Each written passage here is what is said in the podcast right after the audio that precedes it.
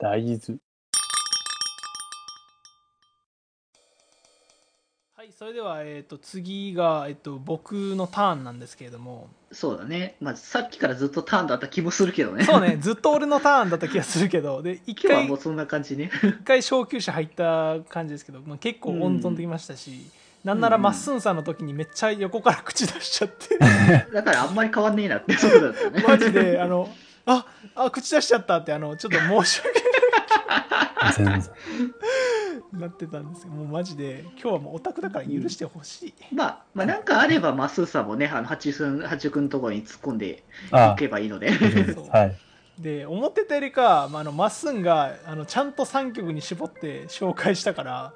どうしようかなと思っていや 結構だから僕も紹介したい曲がめちゃくちゃあって、ギリギリまで迷ってた。なるほど、まあいっぱいね、いきなり聞かされてもね、こ,、まあう入ってこないってところもあるからね、やっぱそうなんですよ初めての人とかはね。はい、じゃあ僕なんですけれどもうん。えー、と僕はですねじゃあまずなんで EDM に興味持ったかっていうもう最初の取っかかりのところうんうん。からいきたいんですけれども、僕もともとボカロ好きだったんですよめっちゃまあ、うん。ずっと言ってるよね。ずーっと言ってるまあ、なんだそのせいでボカロ P にまでなっちゃった人間なんですけど。まあ、そうだよね。はい。なんですけど、えっと、ボカロに熱狂的にハマってた時にやっぱりボカロっていろんなジャンルあるんですよ。ボカロと一口に言っても。それこそまあアニソンっぽいやつもあれば、なんか、うんうんうんあのエレクトロポップな感じのねやつもあったりとかうんうんうん。するんですけど、その中でやっぱり自分的に好みが固まっていったりとかしてうん。であこういう曲めっちゃ好きだなっていうのが一つあってそれがダブステップだったんですよ。ああ、なるほどね。そこからなのね。そうなんですよ、うでえっとダブステップっていうジャンル知らなかったんですよ当時。でもなんかうんうんうん。あのあこの曲のこの部分好きだなとかあこっちの曲にもそういう部分あるとかはあったんですけどやっぱりちょっとあの感想みたいな感じの扱いっていうかうんうん言ったらドロップじゃなくて感想だったんですよ本当に、うんサビがあった上で感想はちょっとゴリゴリの感じみたいな。あの j p o p 的な作り方。うん。A メロ B メロサビみたいな。で感想がちょっとその要素あるぐらいの感じだったんですけどあのがっつりドロップドロップというか、まあ、感想なんだけどもほぼドロップみたいな感じで使われてる曲があってこれだってなったんですよね。うん。このこれを求めてたんだ俺はってなったのがボカロ曲であってそれが、うん。えっと、菊尾さんっていう方の「天章小天章」という曲なんですけれども、ほうほうほはい、それをちょっと一旦聞いてもらおうと思いますい。はいということではいはいはい。聞いていただいた「天書小帝章」なんですけれども、うんうん。結構ホラーな雰囲気ですよね。うん。くこなんかちょっと怖い感じのっていう空気、もうなんかサムネからすごいもんね、この。そうなんですよ。い異世界観というか、なんか闇がなんか出てきてる感じがすごいもんね。うん。そう。あのもともとこの紀行さんっていう方が結構ダークで怖い歌詞のもううんうん。異様な雰囲気の曲を作る方で。ああ、そう。あの他なんか「できない子」っていう曲があったり「なんか君はできないできないできない子」って繰り返す曲とか。そうそういう世界観の人なんですけど、まあ、その人がもともとねそういう曲の世界観が好きで聴いてたんですけどでだんだんそのほらこのダブステップっていうのがやっぱりさっきも言った通りなんかそういうダークな世界観に合うじゃないですか。そうだね。っていうところで、まあ、紀行さんもこのダブステップっぽい曲を作った感じでいやもうこれだと俺が求めてたのはいやーだからねやっぱボカロってやっぱミクの声がありきのやっぱさはい前提っていうところがやっぱ強いところにやっぱあえてそのまあそのボカロのミクの大事なところもありつつもやっぱ曲の方でよりこう攻めてきてるっていうところがねこの曲はあるもんね。であのやっぱり感想っぽい使い方なんですけどでも結構うん。もう主役みたいな感じになってるじゃないですか、いやうん。もうかなり目立ってたよね、うん。あそこは。そうそうそう。あこんな構成ありなんだってここ面食らって僕。うんうんえ歌詞がメインじゃないんだみたいな。サビサビなくねみたいな。感じで面食らって。うんうんうん。サビじゃなくてドロップというそう。ものが。使い方。うん。ドロップとの出会いですよねだから。これ何年ぐらいの曲なの？えーっと2012年11月ですねあーもう10年11ん？今きゅえ9年前か。9年ぐらいか。そうだよね。9年前って俺何歳9年前。10 11の15歳まだ中中3中学生だよね、多分ね。中3じゃんだから中3で出会ってで高1でハマったんだ、だから、ああ、なるほどなるほどね。うんうんうん。いやーっていうこういうここでえっと、あこういう曲もっと聴きたいってなった時にコメントとかに「めっちゃダブステじゃん」とか「ダブステ好きだわ」みたいなコメントとか「えダブステップっていうのはこの曲のジャンルなの?」みたいな感じになってああ、なるほどね。んんんそうそこでやあの音楽ジャンルとの出会いでもありますよねああ、なるほど。はあ。そうジャンルで、まあ、ボカロもジャンルっていういう人もいるかもしれないですけど、まあ、ボカロのジャンルっていうのは、それそれはあるけど、そのボカロの中にもいろんなジャンルがあるってところで、やっぱボカロはやっぱそういう意味では本当にいろんなもののきっかけの一つっていう感覚、感じがすごいね、何でもできちゃうから、基本的には。そうそうそうそう。うん。っていうのが僕のダブステップとの出会いですね。出会いね。はいこっから始まったっていう感じ、でえっとまあ曲はあのー流さないんですけど、まあ、こっからダブステップめっちゃ興味持ち始めてでスクリレックスですよ、あのうんうんうーん。まあ、さっきあのマッスンさんの口からも出ましたけどスクリレックスが結構あのダブステップの革命児と言っても過言ではなくて。もともとダブステップっていうジャンルあったんですけどあのほう。結構あのなんだろう静かというかうん、そんなに音が激しくなかったんですよ、その低音が、えっと、もっと生えてるというか浸る感じだったんですよね。静かな感じというか、ね。はい、それを、まあ、あのスクイレックスあのブロステップっていうジャンルだって言われることもあるんですけどうん。うんあの結構激しい音であの手数も多くあのやるっていうスタイル、うん。でえっともうダブステップ界のもう筆頭みたいな感じで言われるスクイレックスの「ファースト・オブ・ザ・イヤー」っていう曲が、あのー僕のダブステップとの出会いだったんです、あのーガチのダブステップとの出会いだったんですけれども、うん。これがどういうふうにして出会ったかっていうと、ほあのーまあ、テンション小テンションでダブステップっていうジャンルがあることを知りました、うで、はい。うんでダブステップに合わせてなんか黒人があの顔を動かすっていう動画があるんですよ。そんなのがあるんだ。そう。今ちょっと検索して出てこないんですけど。あこれだこれこれ。ちょっと待ってねそれ見てもらうわじゃあーまあ、そこはね、ちょっと、まあ、皆さんもちょっと、まあ、これも乗っけときます。で、あの、それ見てください。あ、はい、もう表現力がすごいんですよこのう動画。まいね、なんかもう、本当にぴったり合わせて。そう音音はめがすごい。音はめがよく。でコメントでこれミュートやばいミュートやばいみたいになってたけどミュートにするとシュールなんだろうな。よりシュールだよよりシュールもな音音があるからまだあれなのに音なくなったらもうそれこそな感じだわ。そう。実はこれが僕のスクイレックスとの出会いで、えそうなんですよ。で出会いもなんだろうそうこれが「ファースト・オブ・ザ・イヤー」っていう曲ですね。でこれまああの MV がね結構あの映画的で面白いんでよかったら見てみてください、うとんいう感じで。はい。実はあの映像を作ってた専門学校時代にうん。ミュージックビデオを1個作ったんですけど、その時にファーストオブザイヤーのミュージックビデオをめちゃくちゃ参考にして作った MV が。あります。そうなんだ。は面白いもんねあの MV い。いやー、作品として、一部だけど、うん。いろんな MV から要素を取ったんやけど、その一つがそのファーストオブザイヤーの。おー MV そう。結構これファースト・オブ・ザ・イヤーも割と前の曲だけどやっぱ EDM 界隈ってあの MV 作って YouTube に上げるもんねちゃんと。初期の方うん。から、確かに。なるほどね。割とほら日本だと MV ってなんか購入者特典みたいなとこあったじゃないですか昔はやっぱそう特にそういう色が強かった気がするよね。無料では見れないみたいな。うん。そうそう基本はあの特限定版の特典だね、でも EDM は MV を発表する場がまあ言ったら YouTube しかないので。うんうんそう。で MV も楽しめるっていうのがね一ついいところですよね。うんというところもありつつ。うん。はい、はい。でまあこれダブステップにまあここからハマるわけですよここからね。そうそうそう。この言い方は笑っちゃったけど。そうこきっかけがこれっていうちょっと面白さはあるんですけど顔から。顔から入りまして、はい、でこの後まあダブステップでねあの結構いぶし銀なダブステップなんですけどあのネロっていうアーティストっていうかあのユニットまああの DJ が2人いて1人女性のボーカルがいるっていうユニットがあるんですけどうんうん。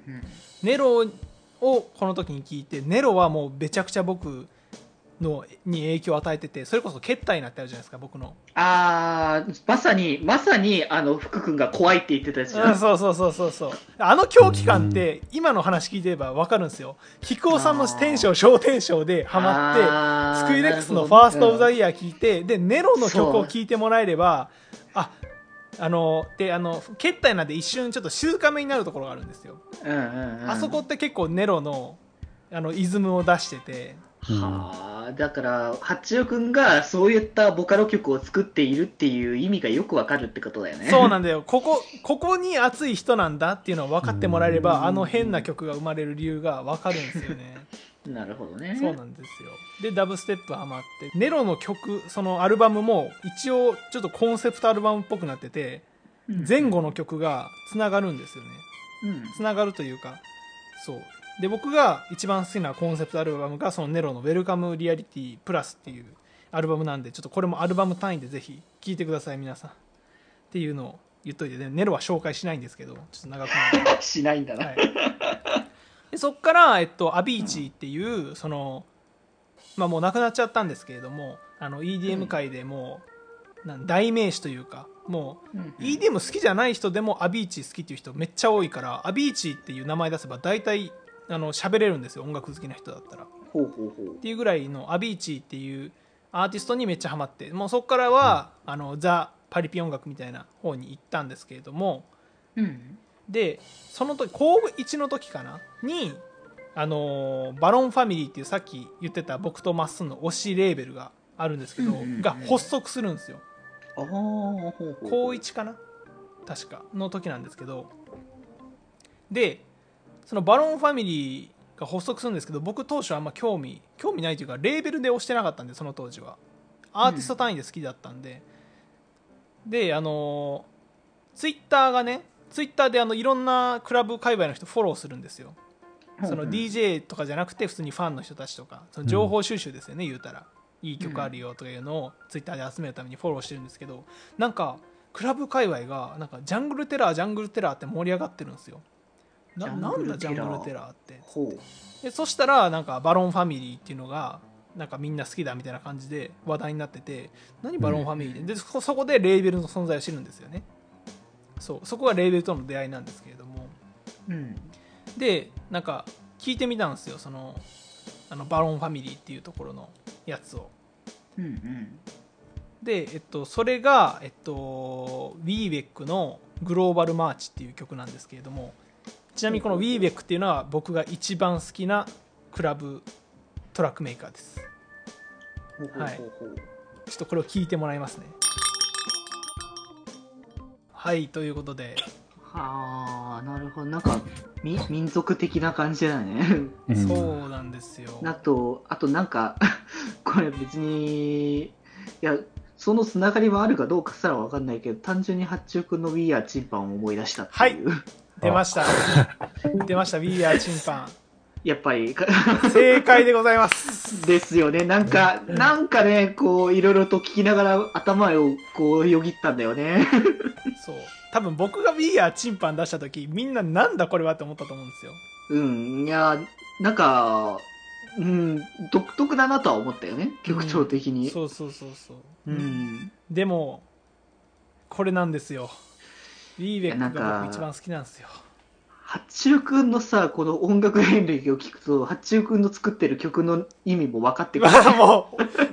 全てが今回つそういう意味で面白いかもしれんな確かに、えーいや、多分そうそういう意味で本当は、このクラブミュージックというのもまだまあ分かんないっていう人も多いかもしれないけど、うちの番組的に八中君をこうよく聞いてる方、普通にあの八中君のボーカル曲もよく聞いてる方いると思うので、はい、そういう人たち的に、あこの曲がルーツかみたいなのは、そうなんですごいね、分かってくるっていうところと、まあ、僕があ単純に思ったのは、いや、僕らはいかに八中君が作りづらい曲をよく作らせてんだなっていうのを感じてきたという。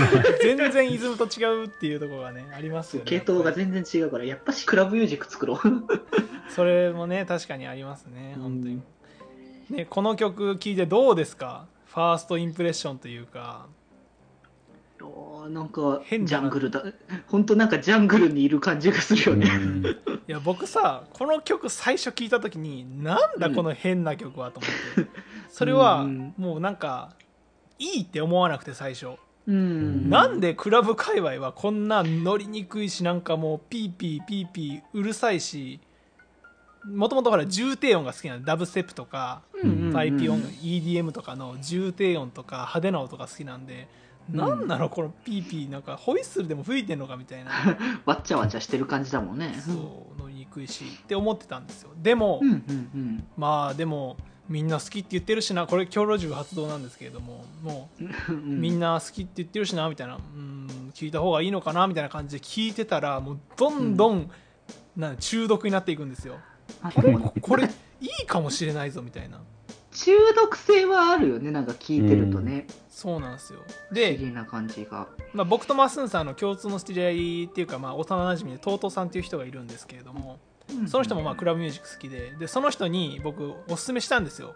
その人も好きなんでうんクラブミュージック系が、そしたらその人もなんかへえこんなのがあるんだみたいな感じで最初はなんか変だねみたいな感じだったんですけれどもなんかうん。数週間後とかに聞いたらなんかめっちゃ好きになってくれててなんかそういう最初はちょっと抵抗あるけどあの体を慣らしていけばどっぷり使っちゃうっていう 謎の中毒性のあ謎のる曲っていう薬みたいな中毒性がねある曲なん曲っていうかジャンスルメルで、スルメ曲？そうスルメ曲ですよねそうね。いや、だから、八中君の曲をそういう意味ではそういう感じだよね。ちょっと毒っぽいなみたいな感じのところを見せかけてはいつつ、聞いていくと、ぐるぐる頭の中に響き渡ってくるみたいな感じなのね。そうなんですよいやそうなんですよって俺が言っちゃあれなんですけど いや、いいんだよ。そうなんですねそういうもんだから。そうなんですそうでこっからもうジャングルテラーっていうジャンルなんですねこれがだからほうほなんでジャングルテラーの虜になっちゃってう。うん。でもジャングルテラーあのウィーエクっていうまあジャングルテラーばっかり作ってるアーティストなんですけどっていうかこの人がジャングルテラーの教祖なんですよ、ああ、なるほどね。そう、ていうかこのほら、あのーこの曲のアルバムっていうか EP の名前自体ジャングルテラー EP なんで、そうだね。そういやまあ、なんかもう曲調含めて全部、確かにそういう意味でも教祖は正しい気がしてくる。教祖教祖確かに。そうでもうウィーエク来日したらあのーライブ行きましたしで、うんうんウィーエックのグッズのパーカーもあの海外から取り寄せて買いましたしうんうん。でもそのパーカーがもう真っ黄色で絶対普段着に向かないだろうって色なんですけど うんうん。もうそれも全然もういいともう好きだからというふうに買って、うんここからもうジャングルテラーずっと好きもう今も好きなんですよ本当ずっと好きで、うんもう「We Are チンパン」で終わらずにもう一回作りたいなと思ってるんですけど。ああ、さらにね、またその系統を。そうそうなんですよ。でここでもうジャングリズムが入ってで正直もうこの曲好きになったらもう何の音楽でもいけるようになるんですよ。マジで。まあもうなんか、なんかある種飛び道具みたいなところのね、そうそうみたいの。そうもう音鳴ってりゃ何でもいいみたいな感じになってくるんですよ。ああ、でも、八中君の幅の広さはそういうところから来てんだもんね。いやマジでそうななんですよ。だから自分の幅を広げてくれたマジで感謝なんですよねちょっと。うん。イエクには、はい、でこれを通ってもういろいろね聞いてもう変な曲とかも聴いてるんですけど、うん。はい、まあでもなんかやっぱりちょっと EDM っぽいというかこれも結局盛り上がりとこ分かりやすいじゃないですか。うんうん。前奏がちょっと盛り上がりあのなんだろう尻上がりになっていってバーンと盛り上がるみたいな。構成は分かりやすいと思うんですけど。うん。なんか普通のさなんかおしゃれなハウスとかって聞いてなかったんですよこの時まだ、ああ、なるほどね。うん。んそうそうそうそう、まあ、ハウスってまあちょっと説明がしにくいんであれなんですけど、うん。まあね、おしゃれな音楽です。おしゃれなクラブミュージックって聞いてなかったんですけど、えっとうんうんスクリレックスさっき言ったあの顔芸のやつですね。顔芸の顔芸のやつではないんだけどね。きっかけね。そうスクリレックスっていう、まあ、ダブステップの頂点の人が、えっと主催してるレーベルがあってあのアウスラっていうんですけど、そうアウスラってなんかスクイレックスってめちゃくちゃダブステップの人なのにアウスラってなんか実験音楽的な曲が多くてなんか全然スクイレックスっぽくはないんですけどうん。そうなんですけどそういうアウスラっていうレーベルがあってでアウスラからなんか新しくコンピレーションアルバムだからさっき言ったあのいろんなアーティストを集めてきてそのコンセプトに沿ってなんかアルバム作るみたいなのがあったんですけど、うんうんそれがあのアウスラのをもじってあのハウスラっていうアルバムで要するにハウスミュージックばっかり集めたアルバムっていうのを出したんですよね、でそれなんかああーちょっと気になるなと思って聞いてみようと思ってもう知らないアーティストばっかりだだったんですけれどもまああの、うん。スクイエックスのレーベルだしと思って聞いてみたらえ結構いいなと思って。そう。でそのハウスラきっかけでハウスも聞くようになったんですよ、でそのハウスラのえっ、と2曲目だったかな？になってたそのクリス・レイクっていうアーティストの「I Want You」っていう曲があってうんそれをちょっと聞いてもらおうと思うんですけれどもこれがねよくてねこっからマジで、あのクリス・レイクをはじめとするそのフューチャーハウスとか、まあ、いろいろハウスのジャンルがいろいろあるんですけどそっちのうんうん。静かなクラブミュージック。うの方向。の方向性。横乗り、あの足足でステップを踏んで乗るみたいな感じの。あずっと僕なんかヘッドバンしたりとかジャンプしたりとかだったじゃないですか。あ激しいのばっかだったから。そうそうそう。そんな中で横乗りを僕が覚えたっていうのがこの曲きっかけでどんどんハマっていったっていうところですね、はいということで聞いてもらいましたけれども。ほいほい。結構静かじゃないですかなんか。そうだね。今までの曲に比べたらだいぶねおおとなしいというかであの始まりからなんか女性が「I want そう you and I want me そ too」うってささやいてるような。ーでそう言ってるのが特徴的だね。そうそうそう。で、うんうん。まああのドロップに当たる部分もちょっとあのなんだろう音が「てんてんてんてん」みたいななんか単音だし激しくないですよね、うんうんうん。そうだね。深く、深いディープな感じなんですけれども、うんうんでもしっとりだから聞くっていううそそうそうところねうん。しっとりした曲なんですけれどもただこれ EDM 的な構成になってるんですよ。ほうほう。ハウスながらにして。ああそう。だから EDM 的構成のハウス曲っていうのがやっぱり最近も増えてるというかもう僕はそっちしかほぼ聞いたことないんですけども、うんうんうん。だから聞きやすかったんですよねめっちゃ、ああ今までのこう流れ的にもこう馴染み深い部分がね。そうそうそうそうそうそう。うん。なんででこっからなんか静かって逆にディープだなって思ってめっちゃ。うんまあ確かにハマるっていうかね深いところまでなんか沈んでいく感じがね。そうなんですよ。今まではそのうん。だから、あの激しい方面でのなんか中にあの最強感俺強え感だったんですよ。うんうんでそっからこの深く深く自分のなんかと向き合う感じうん。うんのディープな感じにはまっていくのがここからなんですよね、うん。うんはい、でここからまあねあのチャミっていうアーティストとか、まあ、マラーっていうアーティストとかあのそういうベースが結構しっかりしてる。あのベースの音とかがしっかりしててディープな感じのジャンルにははまっていくんですけれども、うんうん。うんはい、っていうので結構最近ハウスを聴いてたりとかそこから発展してちょっとディスコっぽいのにはまったりとか。ああっていうのが現在在の自分ですね、ああなるほど。はい。うんうんうん。っていうところで終わろうと思ったんですけど、ほはい、ですけどあのせっかくあのさっきほらケッタになってここがルーツだったのかとかうああウィーハーチンパンってここがルーツだったのかっていうのが分かったじゃないですか。はいはいはい。っていうので、まあ、ついでにちょっとあの最近僕が出したプレイシング、そうですね。はい、に影響を何から受けたっていうの。まあいろんなとこから影響を受けてるんですけど特に、うんまあ、衝撃的な影響を受けた曲があるのでちょっと聴いてもらおうかなと思います。えっと、これが、えっとえっと、アティカかエイティカかちょっと分かんないですけど、えっと、の「Go Back」っていう曲ですね。はいということで聴いてもらいました「うん Go Back」でしたけれども、なるほどなるほど。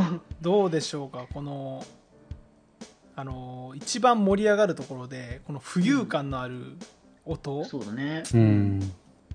で攻めてくるっていう。でしかもしっかりなんか結構 EDM してる。その割には EDM してるっていうこの感じ、ん。めっちゃ不思議だしなんかまあ作曲的に言うとこのポーポーっていう音ってサイン波っていうんですけれども制限波とも言うんですけれども、ううん。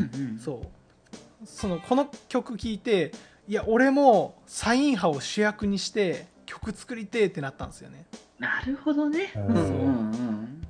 この激しいベースじゃなくてこの浮遊感あるベース音を主役にしたい、ね、あんま目立たないんですよこういう音って。普段ベースの音とかに使われてる音なんで。